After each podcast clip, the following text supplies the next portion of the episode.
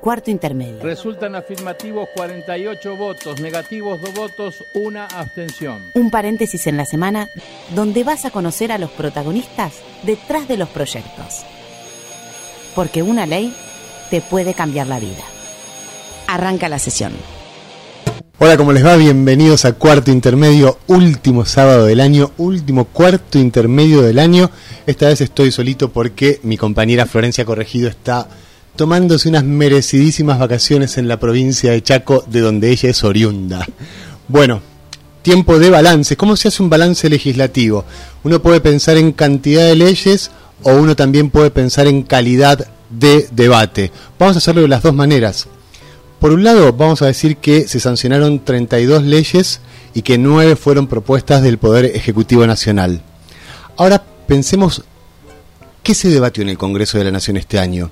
Podemos hablar primero de la ley Brisa, una ley que es una recomposición económica para los niños, niñas y adolescentes que perdieron a su madre en un femicidio. Otra es la ley Justina, y estamos hablando ya de dos niñas que nos enseñan un poco el camino. La ley Justina hace que todos los argentinos seamos donantes de órganos. Y seguimos con el tema de la donación, porque se modificó la ley de donación de alimentos para que las empresas donen más alimentos para los más necesitados. Cuando hicimos este programa, les quiero recordar que nuestro país produce alimentos para 400 millones de personas y nosotros somos 40. Tenemos que salir de esto. Podemos hablar también de una de las leyes más importantes del año y que tiene que ver con el abuso sexual en la infancia. ¿Qué sucedía antes? El delito de abuso sexual era de orden privado, es decir, los padres tenían que ratificar la denuncia. A partir de esta sanción del Congreso es un delito de orden público y el Estado puede actuar de oficio. Pensemos también que la mayoría de los abusos se cometen en la casa de las niñas, los niños y los adolescentes por un familiar o por un amigo de la familia. Entonces, que sea de orden público va a modificar, y todos esperamos lo mismo, los números en cuanto al abuso de menores en nuestro país.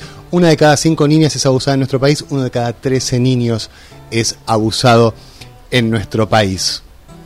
Nosotros lo que te proponemos es hacer un repaso también de los mejores programas del año. Así que prestale mucha atención y ojalá ustedes puedan hacer como nosotros el balance legislativo. ¿Por qué estás contenta hoy? Bueno, estamos contentos porque hoy festejamos, vamos a festejar dos sanciones, se han convertido en ley dos eh, proyectos de leyes que se han trabajado mucho en, en el Senado y en diputados que le vienen a cambiar la vida a los argentinos. Uno es la ley Brisa, Florencia. Así es, la ley Brisa que lo que busca es eh, reparar económicamente a aquellos niños y niñas menores de edad que han quedado sin madre a causa de un femicidio. A lo largo del programa vamos a estar hablando con distintos especialistas y, de, y, gente que estuvo trabajando en este proyecto y además la ley Justina. Y ahora vamos a hablar con Ezequiel Locane. Él es papá de Justina. Hola Ezequiel, gracias por estar del otro lado. Hola, ¿cómo están? Muy bien, acá Muy Florencia bien. y Mariano, los saludamos. Recordemos que Justina era una paciente que estaba esperando un trasplante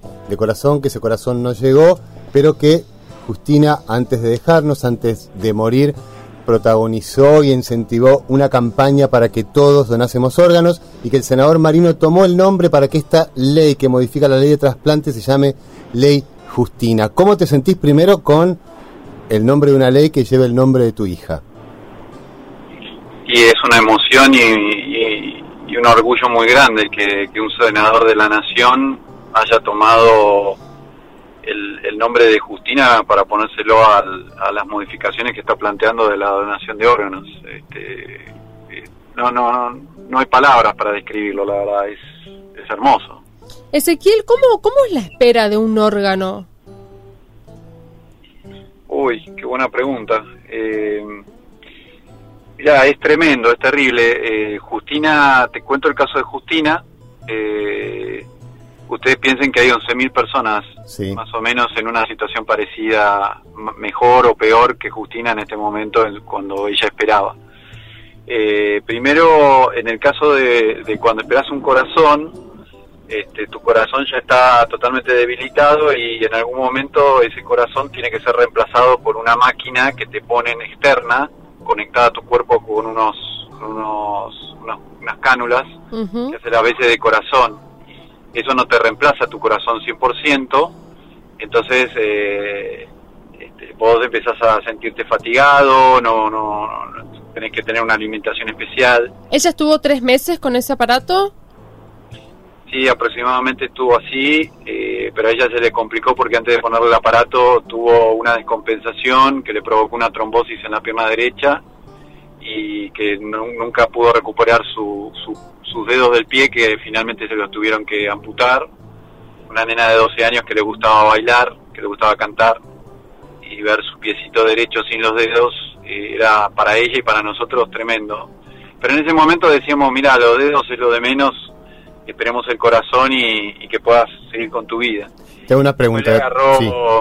después le agarró una alergia en la piel que hacía eh, su piel la tenía como si fuese quemada todo el tiempo.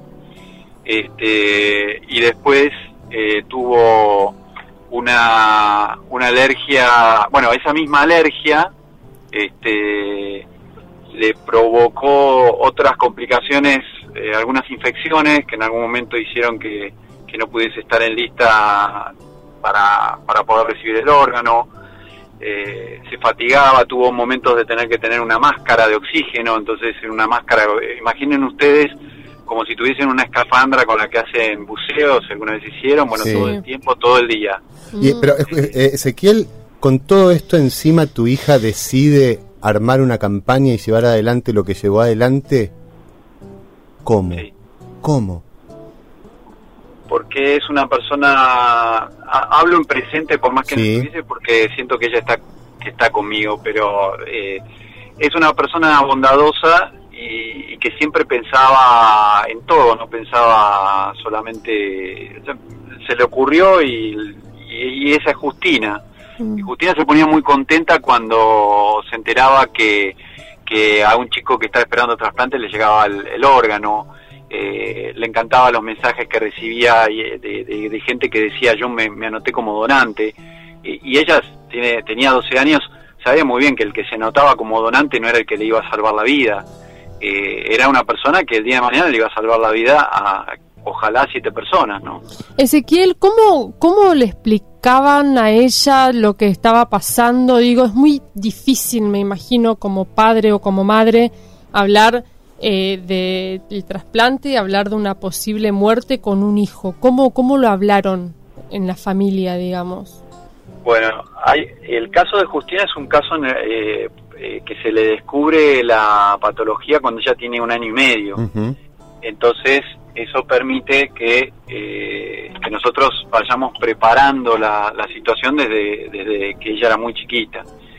Eh, ¿Cómo? ¿Cómo la preparás desde chica? Te, te están escuchando en todo el país familias con la misma problemática, ¿no? Hay 11.000 argentinos que están esperando. ¿Cómo, ¿Cómo la fuiste preparando? Ella empezó a tomar una medicación y, y tenía que tomarla todos los días y ella preguntaba por qué tengo que tomar esta medicación y nosotros le decíamos que tenía un corazón diferente. También vas evaluando qué le decís y cómo de acuerdo a la edad que tiene, ¿no? Y le decíamos que ella tenía un corazón diferente, eh, que tenía que tomar esa medicación para que ese corazón pudiese funcionar de la mejor forma y, mm, y también le explicábamos que, que ese corazón algún día podía necesitar ser cambiado y que para que eso no suceda este, tenía que tomarse la medicación y tener ciertos cuidados. Eh, si el día que llegara, si llegaba el día que ese corazón se tenía que cambiar, que había todo un equipo de médicos, que, lo cual es cierto, preparado para que eso suceda y que, y que ella con un corazón nuevo, si ese corazón no servía más, iba a tener una, una vida mejor y, y se iba a sentir mejor. Vos, Pero que bueno, sí. eran las dos opciones, ¿no? ¿Eras donante, Ezequiel, antes de esto? Sí, sí, nosotros eh, nosotros éramos donantes. De hecho, mi papá cuando él fallece, eh, este, nosotros donamos sus órganos y, y hubo dos órganos de mi papá que sirvieron para eh, para salvar la vida a dos personas. Mm. ¿Qué le decís a, aquella, a aquellos ciudadanos que por ahí están dudando, que hay muchos mitos dando vueltas también y que no son donantes todavía? ¿Qué le decís?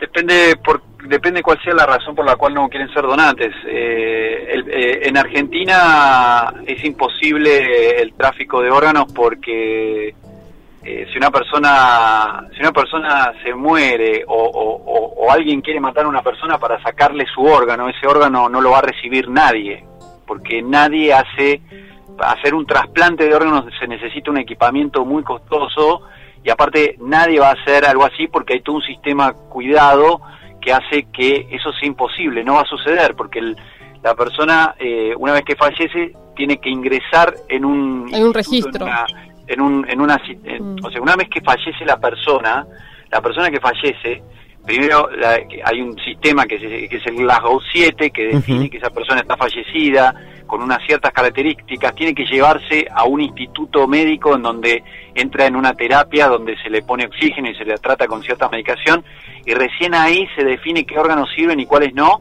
y si y, y- y si esa persona recorre todo este proceso recién ahí el otro equipo el que va a hacer el trasplante va a recibir a esa persona para hacerle el trasplante O sea que estamos, con esto estamos terminando con el mito de nos van a robar los órganos. Ezequiel, muchísimas gracias por estar en cuarto intermedio. Y quien trabajó mucho, Mariano, también con el senador Jaime Linares. La es casa del encuentro. La Casa del Encuentro y estamos en contacto con Ada Rico. Hola Ada, ¿cómo estás? ¿Qué tal? Buenas tardes. Muy bien. Bueno, ¿cómo viviste esta sanción? Te vimos ahí en la calle y después te vimos en el recinto. Sí, la verdad muy emocionada porque pensemos que hace muchos Sí. muchos años que estamos trabajando con esto, con este tema, pidiendo realmente que sea ley. Ya habíamos tenido el año pasado la media sanción del Senado cuando lo presentamos este, con el senador Jaime Linares y que se nos, se nos hizo largo este año de espera, ¿verdad? Sí, ¿no? ¿Qué viene a subsanar esta ley? Si lo puedes contar así breve, digamos. Mira, en realidad esta ley lo que hace es otorgarles a las familias que tengan a su cargo a un menor eh, víctima colateral de femicidio el equivalente a un haber jubilatorio mínimo Ujú. Para por cada menor y a su vez eh, la cobertura integral de salud.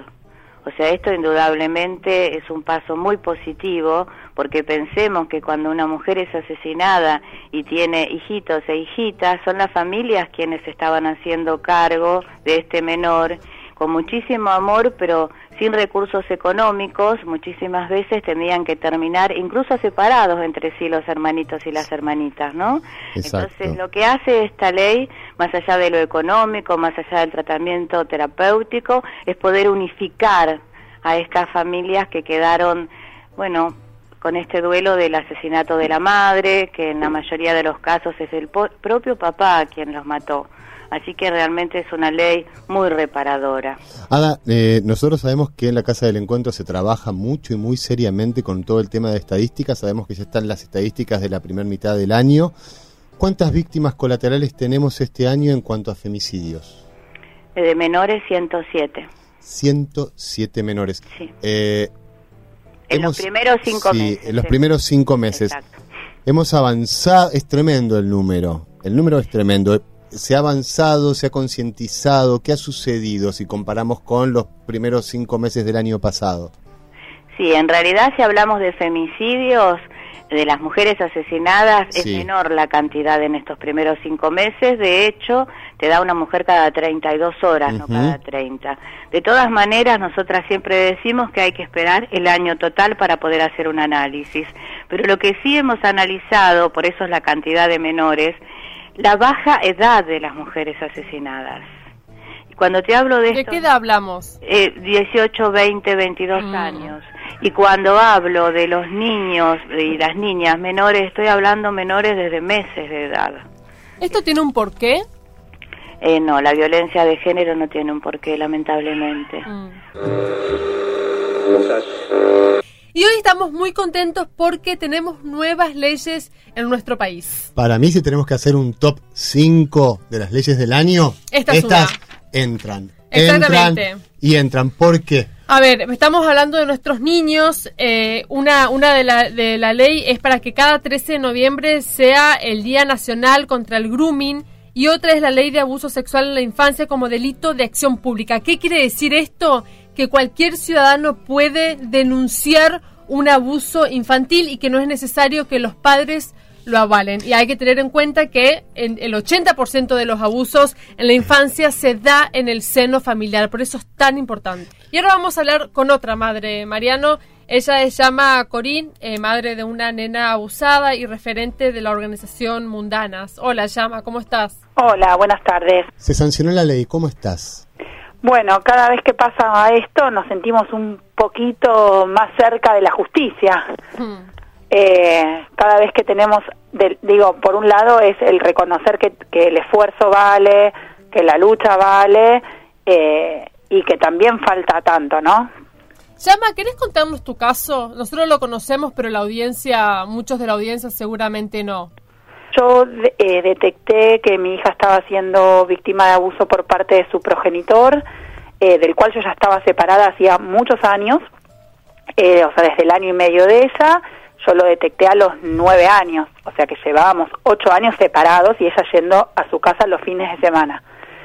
Em, cuando arranco, cuando bueno, detecto esta situación, empieza la vida de, de, locura para, para nosotras en relación a lo judicial, eh, pericias, eh, bueno, todo lo que implica la, revictimización de la justicia en función del descreimiento. Esto lleva ya siete años, o sea, mi hija hoy tiene 16 años, ya es una adolescente, eh, que ya tiene su, ella misma dice, ¿no? Eh, ahora yo ya puedo votar y sin embargo todavía no me escuchan que no quiero ver a mi abusador, mm. Por ejemplo. Perdón, ¿lo tiene que ver al abusador?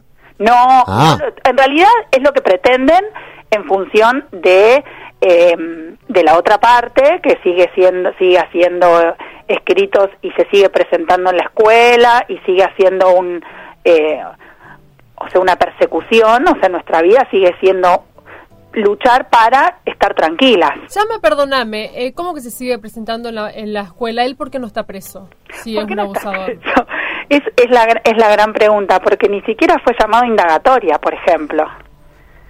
O sea, llevamos siete años de un proceso abierto, porque ni siquiera, que es lo absurdo y lo, y lo, lo tan terrible, ¿no? Porque ni siquiera es que fue absuelto, está imputado, eh, y, sí, y hace siete años que se da vueltas en pericias eh, de una psicóloga, de la otra psicóloga, intentan periciarme a mí primero, eh, y después estuvo tres años pasándose la pelota la competencia entre Morón y Capital, por ejemplo y estas cosas se ven cotidianamente.